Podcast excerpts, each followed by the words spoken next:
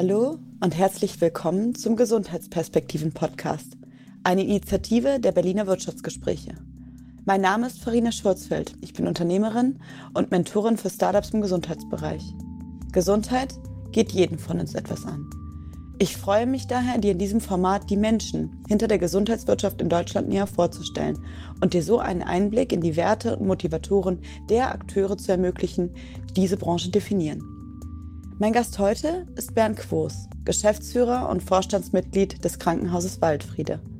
Gemeinsam mit Bernd diskutieren wir den Kontrast zwischen Ethik und Wirtschaftlichkeit sowie die Darstellung der Krankenhäuser in den Medien. Ich wünsche dir viel Spaß beim Zuhören.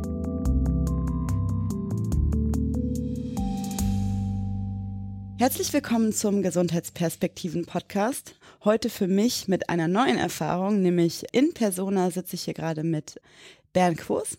Der ist Vorstand und Geschäftsführer des Krankenhauses Waldfriede in Berlin. Willkommen zum Gesundheitsperspektiven Podcast. Ja, schönen guten Morgen. Ich freue mich, dass Sie hier sind. ja, es ist ja momentan wieder mal und immer noch eine besondere Zeit und wir haben jetzt in der nächsten halben Stunde ein bisschen Zeit, darüber zu sprechen, was Sie mit Waldfriede so machen.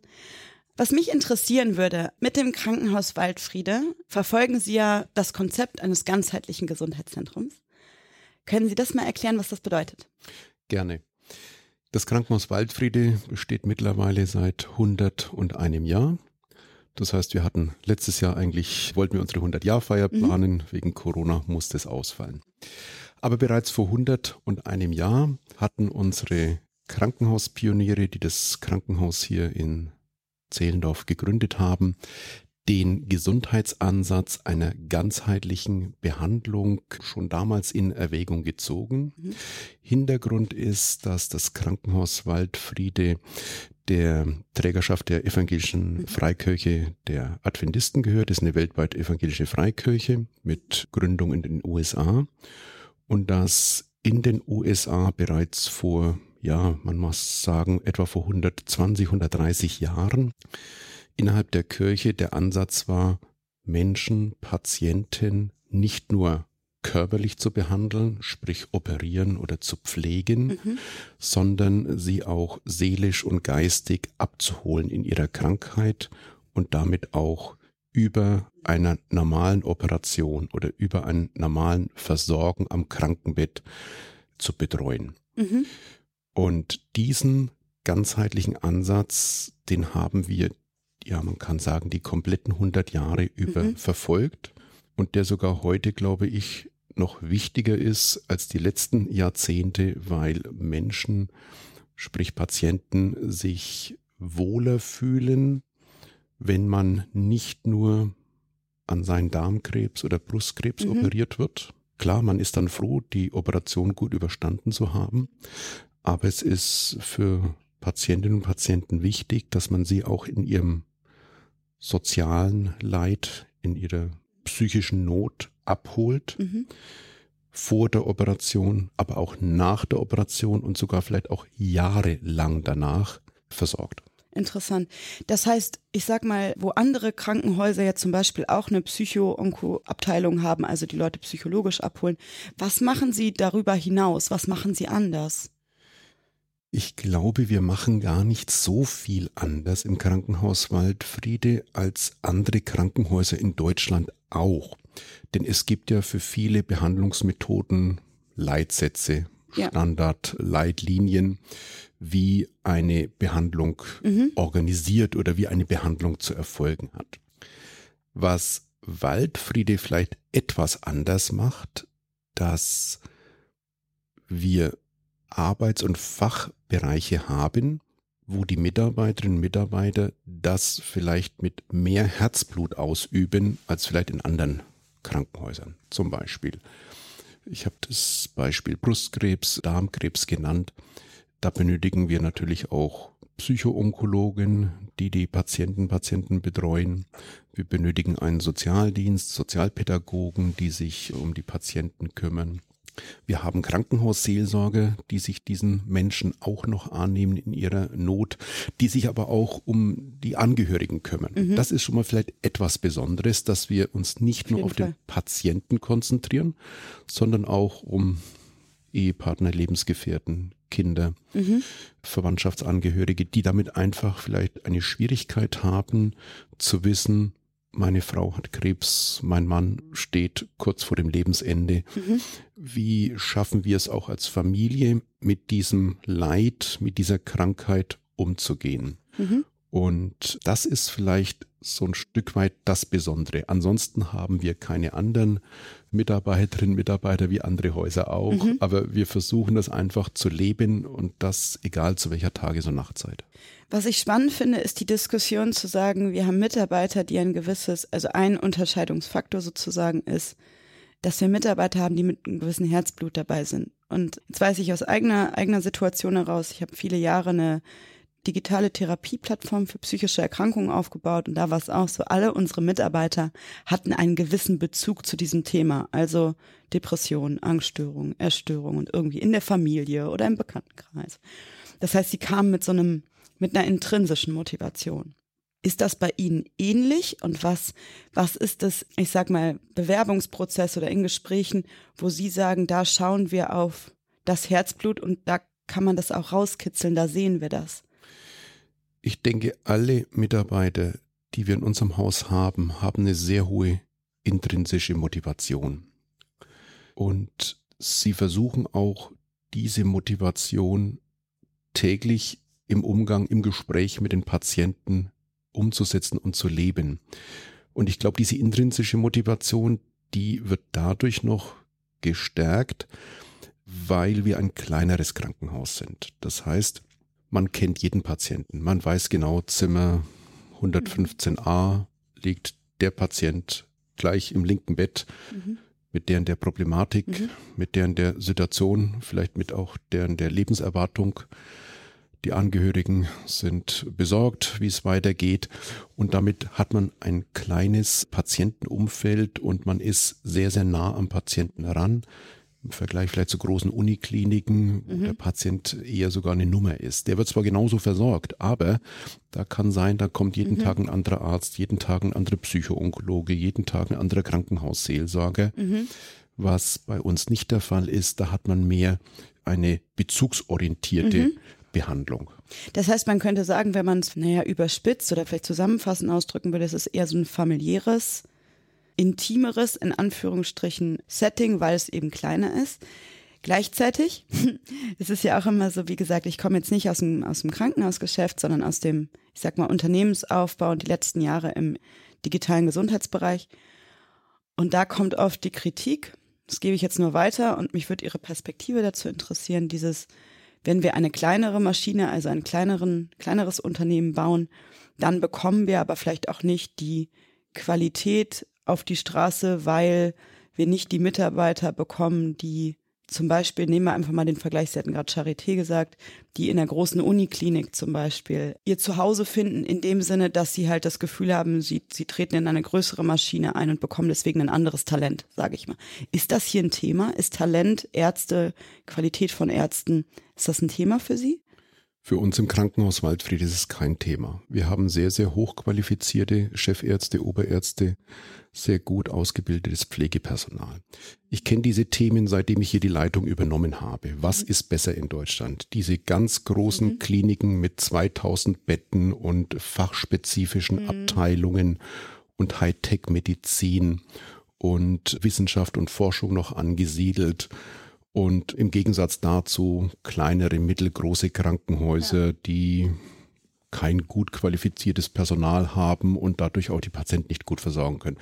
Diese Thematik wird seit gut 15 Jahren offen diskutiert, mhm. mal mehr, mal weniger. Dann gibt's wieder Gutachten, die sagen, es genügen 300 Krankenhäuser in Deutschland statt momentan 1950 Krankenhäusern. Wenn man sich das in eins im Kopf gehen lässt, müsste man sagen, man braucht hier 300 Krankenhausfabriken, um dann die deutsche Bevölkerung irgendwann im Notfall zu versorgen. Also das muss man sich einfach mal durch den Kopf gehen lassen. Die Corona-Krise hat wieder mal gezeigt, wir brauchen diese Vielzahl an Krankenhäusern im Land, um auch den Patienten in der Fläche schnell adäquat versorgen zu können. Mhm. Aber nochmal auf deine Frage einzugehen. Das Geheimrezept ist einfach, man kann in einem kleineren Krankenhaus oder einem mittelgroßen Krankenhaus die gleiche medizinische und pflegemäßige Versorgungsqualität bieten, wenn sehr gutes ärztliches und pflegerisches Personal vorhanden mhm. ist. Das ist natürlich die spannende Aufgabe, hier auch einen qualifizierten Gastroenterologen, einen qualifizierten Kardiologen, Chirurgen zu finden, mhm. Der auch, ja, ich sag mal, vielleicht auch einen guten Namen in der Stadt hat und auch Patienten zieht. Und natürlich auch Pflegepersonal, die mit den Ärzten gut zusammenarbeiten. Und das weitere Geheimrezept in einem kleineren Krankenhaus ist natürlich, dass man interdisziplinär wesentlich besser zusammenarbeiten kann ja, als in sehr großen Krankenhäusern. Verstanden. Also ich sage zum Beispiel, die Allgemeinchirurgie arbeitet mit der Innenabteilung ja. zusammen. Beide arbeiten gut zusammen mit der Physiotherapie und Ergotherapie. Ja, diese Vernetzung, diese ja. interdisziplinäre Zusammenarbeit, mhm. das ist dann die Stärke von kleineren Häusern. Ja, verstehe ich. Was man ja auch als ganzheitlich im Endeffekt bezeichnen könnte. Ganzheitlich in dem Sinne, dass es nicht nur spezifisch auf eine Indikation ist, sondern sozusagen in dem in der Gesamtbehandlung. Was mich aber interessieren würde, auch einfach aus unternehmerischer Sicht, wo ich ja so ein bisschen herkomme, man benötigt die gut ausgebildeten Ärzte. Mit welchem Argument bekommt man die oder ist es einfach? Das sind vielleicht zwei Fragen in einem. Wie bekommt man die als Mitarbeiter sozusagen für das Krankenhaus Waldfriede? Also was ist das Argument, das man, man bringen kann oder muss man gar kein Argument bringen, weil die das Konzept sehen und sagen, finde ich so toll und es ist so anders und sie machen angstfreies Krankenhaus und haben ja wirklich in, in vielen Belangen eine klare Positionierung, auch in Bezug Menschlichkeit, würde ich sagen, von außen betrachtet. Ist das dann schon ausreichend? Im Prinzip ist es ausreichend. Genau okay. das, was du soeben erwähnt hast, die Zusammenarbeit, auch mitunter das Konzept, mhm. das ist eigentlich das Zugpferd. Klar, es wird noch untermauert mit Werten wie Kollegialität mhm. oder keine Ellbogengewalt am Arbeitsplatz oder nicht ständig Druck vom Geschäftsführer zu spüren, wenn die Controlling-Zahlen nicht passen in einer medizinischen Abteilung. Oder man kann mit der anderen medizinischen Abteilung, mit dem Chefarztkollegen mhm. gemeinsam etwas Neues entwickeln, mhm. wo man sagt, dann habe ich wieder mehr Spaß als Arzt, weil ich trotz eines kleineren Hauses ja mhm. eine Breite in meinem medizinischen mhm. Feld bekomme, was viele ja wieder nur meinen, das ist in großen Krankenhäusern möglich. Mhm. Aber genau das kann man in kleinen Häusern wesentlich besser entwickeln, weil man näher am Thema dran ist, näher auch zum Beispiel an meiner Person als geschäftsführender Vorstand. Ja, ich werde dann auch schnell mit einbezogen in die Ideen und ich kann auch im Vorfeld sagen, das hört sich gut an, das lässt sich vielleicht auch finanzieren, das lässt sich entwickeln während solche Themen in großen Häusern zwei Jahre, ich sag mal, Projektarbeit sind, dann nochmal ein Jahr Papierkorbarbeit und nach dem dritten Jahr wird das Thema eingestellt. Das ist ein Punkt, der viele Mitarbeiterinnen und Mitarbeiter frustriert. Und ich stelle fest, dass sehr viel Mediziner so ab dem 50. Lebensjahr nochmal etwas die Sinnfrage ihres Berufes oder ihrer Berufung stellen und sich vielleicht für die restlichen 15 Berufsjahre, die sie noch vor sich haben bis zur Rente, überlegen, war es das oder wo möchte ich vielleicht noch hin in meiner Berufung? Und ja, es ist oft interessant, vielleicht 20 Jahre in einer Universität zu arbeiten, wenn man Wissenschaft betreiben möchte, wenn man forschen möchte, dann ist es für einen jungen Mediziner das A und O, mhm. ganz klar. Aber wenn es Ärzte gibt, die wirklich Arzt aus Berufung sind, aus Liebe zum Patienten, aus mhm. Fürsorge zum Patienten, zu den Angehörigen mhm. und trotzdem eine sehr hohe medizinische Qualität abgeben möchten, mhm. dann ist man in kleineren Häusern wieder besser aufgehoben und es macht auch wiederum mehr Spaß, dass man das, was man mal studiert hat und aus einer gewissen Berufung auch gelernt und umsetzen möchte, auch hier eine gewisse Sinnerfüllung sieht. Mhm. Finde ich ein spannendes Stichwort. Also das ganze Stichwort oder das ganze Thema Werte, Werte, die sich ja auch im Laufe des Lebens vielleicht einfach nochmal ein bisschen verändern. Ja? Also was Sie auch schon sagten, im jüngeren Alter sucht man vielleicht eher wenn man als Arzt in die Forschung gehen will, vielleicht so ein bisschen die Spielwiese in dem Bereich Anbindung an, an die Forschung. Und am Ende möchte man eigentlich irgendwie sein Handwerk ausüben und da wiederum einen gewissen Spielraum haben. Und es ist sehr witzig, weil in meinem Kopf füge ich natürlich dann die, oder habe ich die Parallele von Großkonzern, auch in anderen Bereichen und gar nicht nur im, im, im Gesundheitsbereich, sondern per se. Großkonzern im Gegensatz zu Mittelstand. Ja, und Konzern agiert anders als Mittelstand fand ich einfach so sehr interessant. Das war mir nicht so bewusst offen gesagt, dass es macht Sinn, aber dass diese Dynamiken eigentlich sehr, sehr ähnlich sind in dem Bereich. Aber nochmal zu den Werten zurückzukommen, weil Sie sind ja mit dem Krankenhaus Waldfried ein christliches Krankenhaus. Und was ich mich gefragt habe, was mich einfach auch sehr interessiert hat, ist, wie gehen Sie eigentlich damit um oder gibt es da überhaupt einen Punkt, mit dem man umgehen muss, wenn in dieses Krankenhaus jetzt Leute kommen aus anderen Glaubenshintergründen? Also spielt das irgendwie eine Rolle? Wie wird damit umgegangen? Das würde mich sehr interessieren. Es spielt dahingehend eine Rolle, dass uns jeder Patient, egal welcher Konfession er angehört, mhm. wichtig ist. Egal mhm. ob Christ, ob Jude, ob mhm. Moslem, ob äh, Hindu, mhm. Buddhist. Für uns ist jeder Patient mhm. ein wertvoller Mensch weil wir von unserem christlichen Verständnis her auch nach dem Gebot der Nächstenliebe hier die Patienten versorgen und behandeln und betreuen möchten. Mhm. Und so wie es letztendlich auch Jesus Christus getan hat, die Menschen äh, aus Nächstenliebe geheilt hat, so sehen auch wir diesen Ansatz bei der Betreuung und Pflege unserer Patienten. Mhm. Und ja, es ist nicht nur ein rechtliches Gebot der Liberalität und Neutralität, sondern wirklich auch eine Christenpflicht, sich äh, für jeden Menschen und nicht nur egal welcher Religion, sondern letztendlich auch Rasse, Hautfarbe, also man kann das alles wiederholen, so wie es am Grundgesetz steht, mhm. ja, äh, sich um diesen Patienten anzunehmen. So, und jetzt kommt vielleicht die Besonderheit, aber auch in seinem Kultur- oder Glaubensgut abzuholen mhm. und ihn nicht das christliche oder das deutsche Verständnis aufzustülpen. aufzustülpen. Verstanden. Genau, ja. Mhm. So, und da gehört jetzt natürlich auch bei einem Moslem dazu, dass er natürlich auch schweinefleischfreie Kost bekommt und nicht nur schweinefleischfrei, sondern auch nach der Methode des Halal äh, gekocht wird, ja. Das ist für uns auch selbstverständlich, dass wir das berücksichtigen ihm auch die Möglichkeit zu seinen regelmäßigen Gebeten geben in unserem Raum der Stille, auch mit dem Hinweis, wo ist Mekka, ja. Also das gehört für uns selbstverständlich dazu, auch mit anderen Patienten anderer Religionen mhm. so umzugehen. Jetzt haben Sie ein spannendes Stichwort gesagt, und zwar das Stichwort Nächstenliebe. Was ich mich gefragt habe, ich habe mich in Ihre Schuhe versetzt sozusagen und habe mich gefragt, wenn man Gebot der Nächstenliebe agiert, gibt es dann manchmal den Konflikt der Wirtschaftlichkeit. Weil ein Krankenhaus agiert ja, ich sag mal, auch wie ein kleines Wirtschaftsunternehmen, ja, auch wenn es eine Trägerschaft hat. Und ja, gibt es diesen Konflikt? Und wenn ja, wie gehen Sie damit um? Das ist einer der größten Konflikte. Einmal die Ökonomie auf der einen Seite, dass ein Krankenhaus genauso wirtschaftlich agieren muss wie jeder, ja. vorhin sagtest du, Mittelstandsbetrieb oder Großkonzern. Mhm. Das heißt, wir müssen letztendlich schwarze Zahlen schreiben, um gut dazustehen.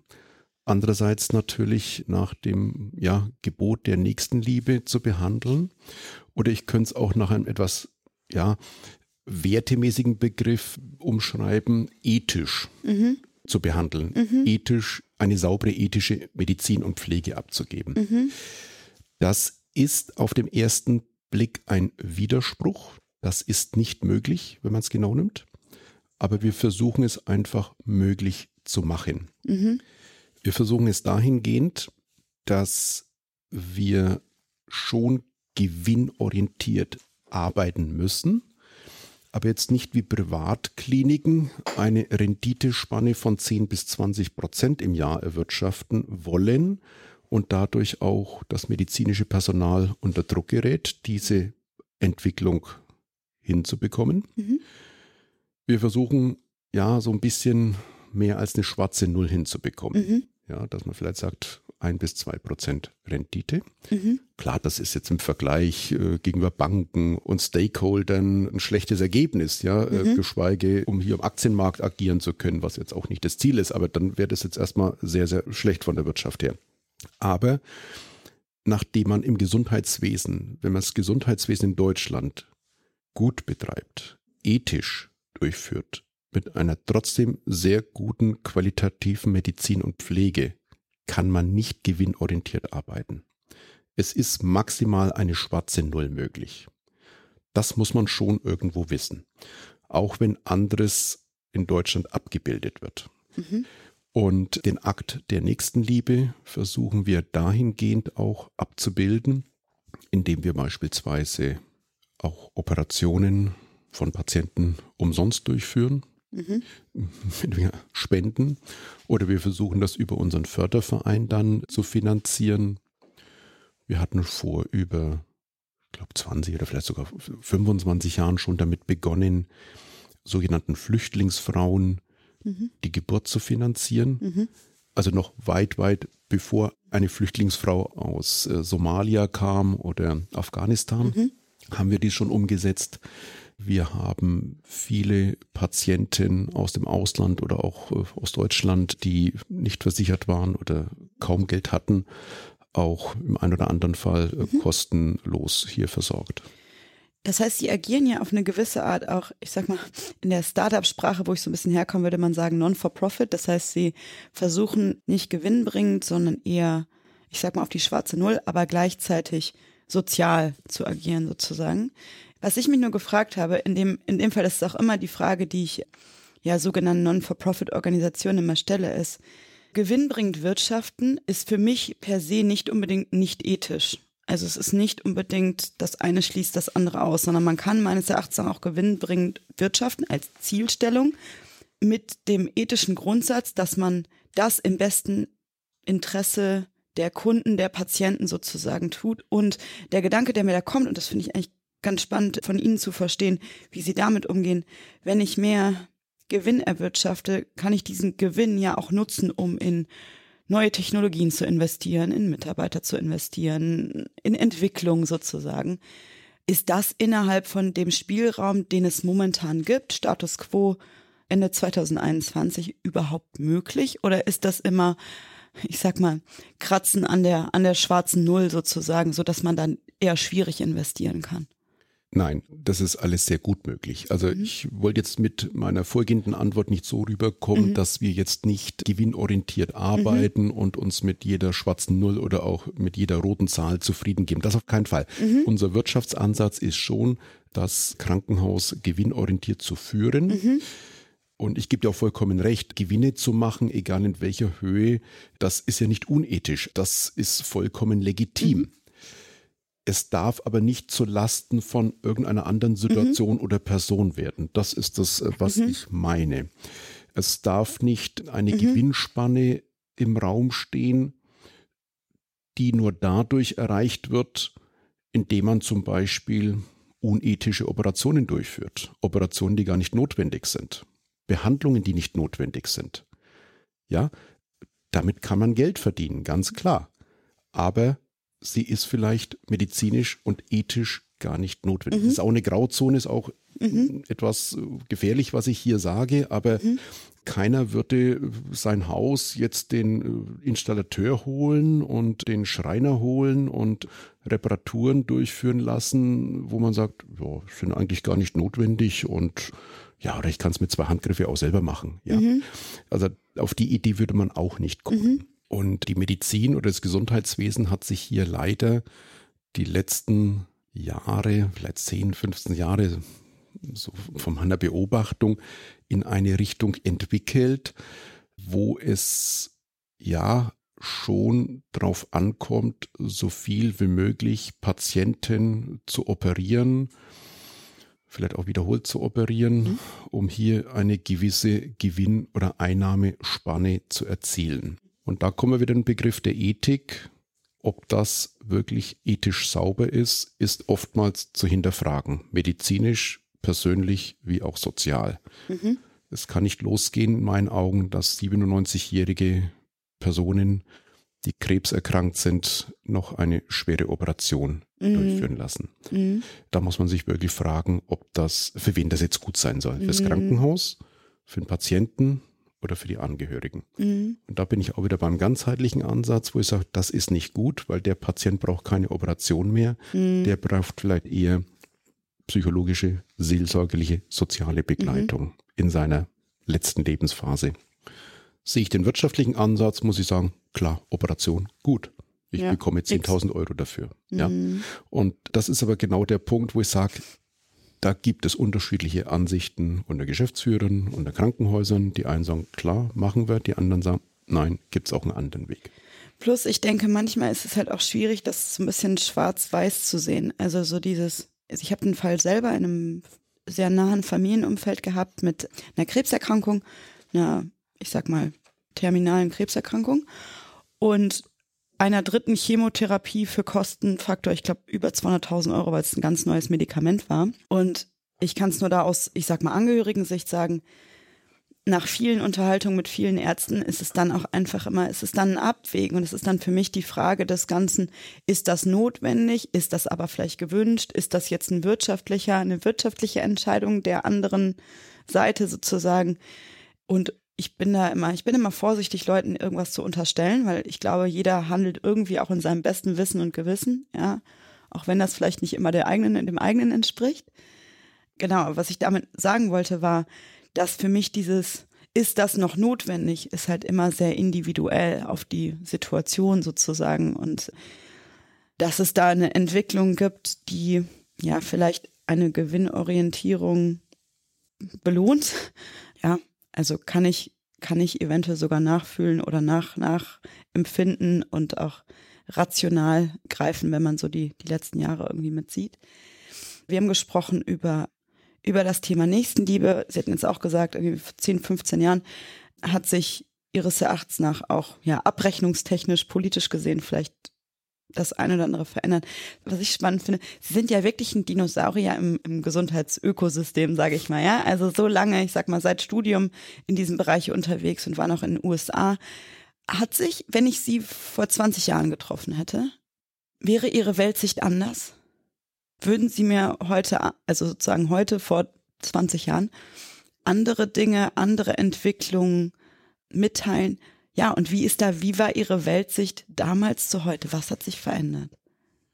Das ist eine gute Frage, aber ich denke, ich hätte vor 20 Jahren es genauso beantwortet wie heute, 20 Jahre später. Dahingehend hat sich jetzt meine persönliche Einstellung oder meine Weltsicht zum Patienten oder zum Gesundheitswesen mhm. kaum verändert.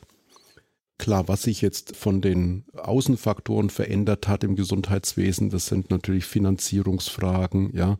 Man hat jetzt ein DRG-System, früher gab es das Fallpauschalensystem, mhm. ja. Oder mal wurde früher etwas mehr reguliert, mal wird heute etwas reguliert.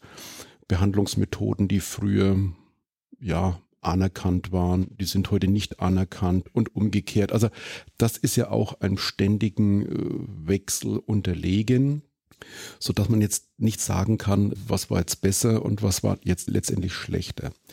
Also kann wirklich nur mal von meiner persönlichen Seite sagen, ich hätte vor 20 Jahren die gleiche Antwort gegeben, mhm. die ich heute gebe. Was das Gesundheitswesen natürlich diktiert, natürlich äh, jedes einzelne Krankenhaus, aber auch ähm, unser Land oder den Bund, mhm. das ist immer die Frage der Finanzierung. Wie stark oder wie viel Geld liegen im Gesundheitssystem? Mhm. Davon hängt alles ab. Mhm.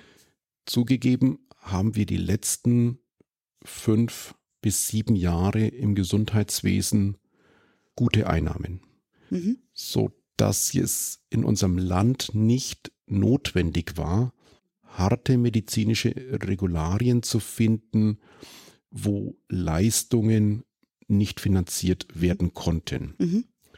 Das kann sich jetzt aber in Zukunft radikal ändern durch Corona. Die Auswirkungen von Corona auf Ärzte in den Praxen, auf Krankenhäuser sind überwiegend aus der gesetzlichen Krankenversicherung, mhm. aus dem Gesundheitsfonds finanziert worden. Gut, der ist teilweise auch steuerfinanziert, aber letztendlich trotzdem aus den Beiträgen der, der Arbeitnehmer, der Versicherten. Und diese vielen Milliarden, man weiß ja momentan gar nicht, wie viele Milliarden insgesamt im letzten Jahr hier bezuschusst wurde, um ja. das Gesundheitswesen am Leben zu halten.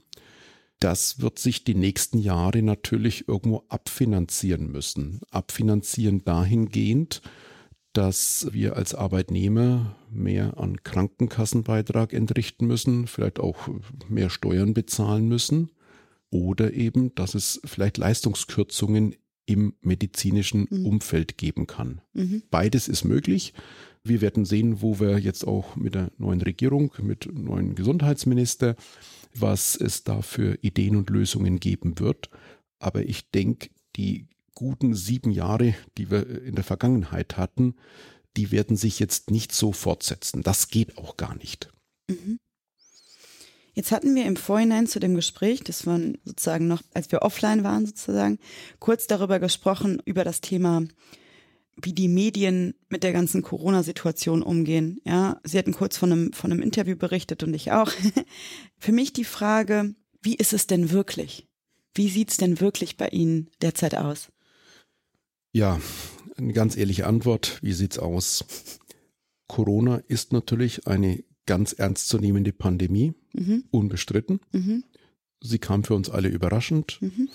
für jeden Bürger, natürlich auch für jedes medizinische und pflegerische Fachpersonal vollkommen überraschend und auch ein Stück weit überfordernd, weil die große Unbekannte dabei war, wie geht man mit dem Virus um, wie behandelt man Patienten, mhm die sich an diesem Virus angesteckt haben. Mhm. Ich denke, dass es in unserem Gesundheitswesen, vor allem in den Krankenhäusern, sehr gut gelungen ist, in ganz Deutschland die Corona-Patienten adäquat zu versorgen, auf hohem Niveau zu behandeln. Gut, es sind Menschen gestorben, ja, leider, aber es waren vielfach Patienten, die auch schon medizinische Vorerkrankungen hatten zum Beispiel Lungenkrebs und zusätzlich zu dem Coronavirus kaum dann eine äh, praktische Überlebenschance hatten oder einfach zu alt waren. Ich möchte aber nicht das Horrorszenario weitergeben, wie es in vielen Medien dargestellt wird. Mhm. Wer sich an Corona infiziert, der hat schon den Tod vor Augen. Das ist im Großen und Ganzen nicht so. Mit Corona-Erkrankung kann man gut leben. Wir werden in Zukunft damit leben müssen, mit den Symptomen, die ja auch einer Grippeerkrankung sehr ähnlich sind. Und mhm. würden wir heute eine Grippe haben, würde keiner was sagen. Da würde ich sagen, ich habe jetzt eine Grippe und bin vier Tage arbeitsunfähig und ja, nimm ein paar Tabletten oder dann geht's wieder gut. Ja. Aber was in Deutschland äh, leider durch die Medien falsch dargestellt und übermittelt wurde, ist, dass es etwas zu überdramatisch vermittelt wird und Horrorszenarien dargestellt werden, wenn du Corona hast, stirbst du sofort. Und wie überfordert sind die Krankenhäuser und sobald du im Krankenhaus liegst, wirst du sterben. Also hm. ich, ich, überzeichne mal bewusst, aber dieses Bild nehmen viele Bürger ja. auf und haben dadurch erst recht Angst. Ja. Das, glaube ich, war kein guter Weg insgesamt. Ja. Ich bin aber weit weg davon, Corona zu verharmlosen, weil Corona, man muss vorsichtig sein und äh, bin auch für Impfung und wäre auch für Impfpflicht, ja, das auf jeden Fall. Aber wir dürfen unseren Bürgern und Patienten nicht das Bild vermitteln, wenn du Corona hast, dann äh, bist du ein Palliativfall, weil du mhm. krebserkrankt bist, ja. Das darf man auch nicht und da haben vielleicht die Medien zu viel äh, an Unwissen geschürt, ja, oder man wollte bewusst Horrorszenarien auch darstellen. Wenn irgendein Krankenhaus in Süddeutschland überfordert ist, dann mhm. hat man das so dargestellt, als wären alle Krankenhäuser in ganz Deutschland überfordert. Und das stimmt nicht. Mhm. Für mich ist auch immer die Frage, warum wird es so dargestellt und was macht diese Angst mit den Menschen und wie agieren die Menschen aus dieser Angst heraus, die jetzt ja über, sagen wir mal, zwei Jahre durch die mediale Berichterstattung, ich wollte gerade Coverage sagen, genau, Berichterstattung, auch einfach in eine, in eine Richtung gedrängt wird. Und ich finde einfach die Grundstimmung deswegen sehr interessant. habe auch das Gefühl, dass man das nicht beschränken kann auf, ich sage mal, das eine Medium, das ja immer gerne dramatisch Sachen darstellt, sondern dass es halt eine Bandbreite hat. Und das muss ich offen sagen, sehe ich sehr kritisch, weil was glaubt der Durchschnittsbürger? Der Durchschnittsbürger glaubt eben das, was auf den öffentlich-rechtlichen läuft. Und wenn gerade auch in solcher Berichterstattung dann diese Dramatik so hochgespielt wird, ja, finde ich das, also finde ich persönlich das schwierig. Jetzt sagten sie aber eben, und das weiter, sag mal, würde sich, würde mich jetzt auch zu einem, zu einem Punkt bringen, wie ist die Perspektive für die Zukunft? Sie sagten eben, dass, das hat mich so ein bisschen an meine, eine Unterhaltung mit meinen Großeltern erinnert, als ich klein war. Ich habe gesagt, irgendwann werden die guten Jahre vorbei sein. Sie sagten jetzt eben, die guten sieben Jahre sind vorbei. Letzte Frage von mir. Was ist denn Ihre Gesundheitsperspektive auf die nächsten zehn Jahre? Also was ich damit meine ist, wie denken Sie, wird sich das gesamte Ökosystem, Gesundheit mit Patienten, mit den Leistungserbringern, mit den Kostenträgern Ihres Erachtens nach entwickeln? Und ist das im Wohle des Patienten und wie ist die Rolle des Patienten? Das ist meine abschließende Frage. eine gute abschließende Frage, die eigentlich viel Zeit für eine lange Antwort benötigen würde. Ja, wie wird sich alles entwickeln? Das Gesundheitswesen wird auf jeden Fall teurer werden mhm. oder noch teurer werden durch positive Eigenschaften. Die Menschen leben länger mhm. dank eines guten Lebensstandards, den wir haben, dank wiederum einer guten medizinischen Versorgung, die wir in Deutschland genießen dürfen, eigentlich mit einer der besten medizinischen Versorgungsqualitäten weltweit durch Technik und Fortschritt, wo es auch immer bessere Medizingeräte gibt. Man operiert heute mit Roboter, was früher undenkbar war. Man hat heute äh, PET-CDs, MRTs, wo Diagnostiken erfolgen können, die vor 20 Jahren noch undenkbar waren. Also dahingehend wird in äh, Technik, äh, in Wissenschaft, in Forschung, Entwicklung noch viel Geld fließen müssen. Infolgedessen auch für Medikamente, die daraus erwachsen und für die gesamte medizinische Versorgung. Da kommt noch viel auf uns zu. Es wird aber andererseits, wenn wir im Land neue Ansätze finden würden, ließe sich auch Geld sparen. Da denke ich vor allem an die Prävention, an die Gesundheitsvorbeugung von Menschen. Mhm. Das ist kein neues Thema, aber das sind auch so Wellenbewegungen. Also Mal Stichwort Prävention sozusagen. Generell. Prävention, mhm. ja. Also mhm. Äh, klassisch wäre ja immer so Krebsvorsorge, Gesundheitscheck-up. Das haben wir ja schon Jahrzehnte. Aber klar, man muss es aber auch nutzen, ja. Aber jetzt im Sinne von, was tue ich auch als junger Mensch, als auch als älterer Mensch mhm. für meine Gesundheit? Wie lebe ich? Wie bewege ich mich? Wie ernähre ich mich? Mhm. Wie ja, wie gestalte ich generell mein Leben, ja. Ich will jetzt so Elemente wie Rauchen oder Drogen oder Alkohol mhm. jetzt gar nicht so überstrapazieren. Ja, äh, das ist natürlich auch alles Bestandteil, aber das hat natürlich großen Einfluss. Mhm. Und ich denke, da wird es in Zukunft noch einen stärkeren Fokus bedürfen. Mhm. Es gab vor, es ist mittlerweile 30 Jahre her, leider habe ich es seitdem nicht mehr so vernommen. Und zwar als die Pflegeversicherung 1995 eingeführt wurde, ja, sind fast jetzt 26 Jahre. Damals wurde der Grundsatz aufgestellt, ein Euro, den ich in die Prävention oder damals eine D-Mark, die ich in die Prävention reingebe, mhm. spare ich später drei Euro an der genau. Kuration. Ja. ja. so in etwa ja. keine Krankenhausbehandlung, mhm. keine vorzeitige Verrentung mhm. wegen Krankheit, das spare ich. Mhm. Wir sind mittlerweile bei, ein, bei einer Relation von ein Euro in der Vorsorge, fünf Euro dann später in der Kuration. Das ist eine Menge Geld. Und wenn es uns gelingt, durch Gesetzgebung, aber auch durch Umsetzung von Leistungsträgern, hier diesen Präventivgedanken, aber auch vielleicht die Frage des Lebensstils mhm. mehr in den Vordergrund zu rücken und das auch bewusst zu fördern, dass damit wieder Geld später eingespart werden kann. Mhm. Das ist ein Langzeitthema über Jahrzehnte. und damit wieder kein Thema für Controller und für Kaufleute mm. und Geschäftsführer von solchen Einrichtungen, weil die wollen keine Ergebnisse in 30 Jahren sehen. Mm. Die wollen Ergebnisse, ja, maximal, wie sieht's nächstes Jahr und übernächstes mm. Jahr in meiner Bilanz aus. Mm. Und deswegen ist es schon wieder die Krux, -hmm. warum sich solche Dinge nicht so sauber umsetzen lassen. -hmm. Aber die Ökologie, ja, auch Klima, Umweltschutz leben uns das vor mit Stichwort Nachhaltigkeit.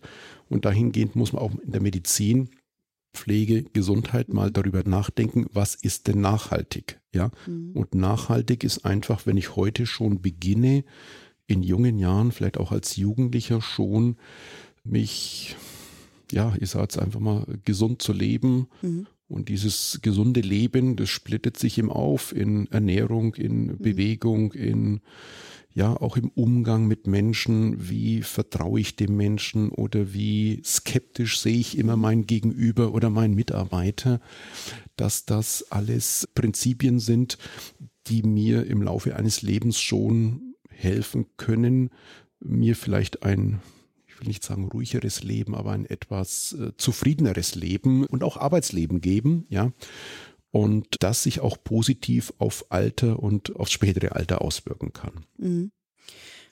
Ein Gedanke dazu ist noch, ich glaube, dass Corona in vielen Dingen mit Sicherheit uns an die Grenzen gebracht hat, aber in gewissen Dingen auch ein positiver Katalysator war und ist, offen gesagt, für eben einen gesellschaftlichen Wandel. Und Sie sprechen ja vom Bewusstsein, Bewusstsein für und auch Bewusstsein, aber gleichzeitig auch sich selber in die Verantwortung zu nehmen, seine eigene Gesundheit als ein wertvolles Gut zu betrachten, um das man sich sozusagen kümmert. Und ich habe da immer so eine provokante Hypothese. In meinem Freundesbekanntenkreis und auch in den Generationen, die dann nach mir folgen, sehe ich auf jeden Fall den Trend, dass dieses Bewusstsein größer wird und auch woran zeigt sich das? Was sind Symptome? Alkoholkonsum. Mhm. Viele Leute, die keinen Alkohol trinken oder ganz, ganz wenig rauchen. Früher war es cool. Ja, früher saß man im Kino und, und war, war cool, wenn man eine Zigarette in der Hand hat. Heute wird es eher gesehen als, wie du rauchst. Und das ist für mich, ich finde das eine sehr positive Entwicklung, offen gesagt.